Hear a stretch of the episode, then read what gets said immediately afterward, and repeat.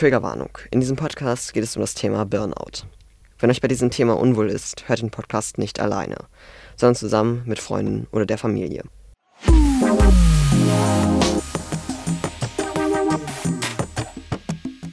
5. Ich fühle mich gestresst, schreibt er. Ich brauche eine Pause. Alles das wegen einem Burnout. Am 28. Mai 2020 lese ich diesen Tweet von Andreas Hoyeslev. Er ist ein bekannter E-Sportler in CSGO. Ich bin Florian von Salon 5 und spreche heute über Burnout und all die Folgen. Doch was ist Burnout überhaupt? Es ist eine Krankheit, die ausgelöst wird, wenn man einen längeren Zeitraum sehr viel Stress hat. Das hat zur Folge, dass man sich ausgelaugt fühlt. Insgesamt kann man Burnout in neun Phasen unterteilen. Die erste ist Selbstzweifel, die dann Leistungsdruck hervorruft, da man versucht, an alle anderen ranzukommen und so immer mehr und mehr macht.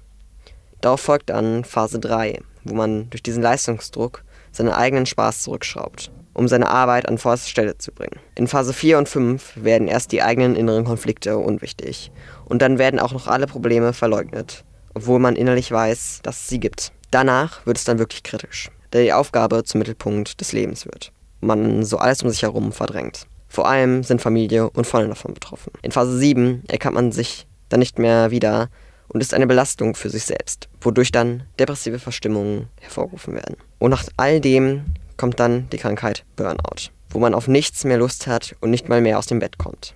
Zu dem Zeitraum ist eine klinische Behandlung überfällig. Also achtet auf euch.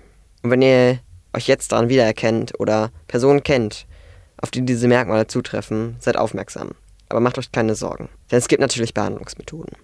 Eine davon ist die Gruppenpsychotherapie wo in verschiedenen Konstellationen über Probleme geredet wird. All diese Sachen werden auch noch von einer Einzeltherapie unterstützt. Oder es gibt die Möglichkeit, Medikamente zu nehmen. Diese sind meist Antidepressiva. Falls ihr euch selber einmal testen wollt, kann ich den Selbsttest auf der Webseite von Heilingfeld empfehlen. Beachtet aber, dass dies nur ein Selbsttest ist und keine genaue Aussagekraft hat. Und ansonsten meldet euch bei eurem Arzt oder bei eurer Familie und bittet um Hilfe. Anschließend können wir also sagen, Burnout ist eine schwere und unterschätzte Krankheit. Was haltet ihr davon? Schreibt uns doch auf Instagram oder TikTok und folgt uns. Salon 5 Mehr grandiose Podcasts findet ihr in unserer Salon 5 App.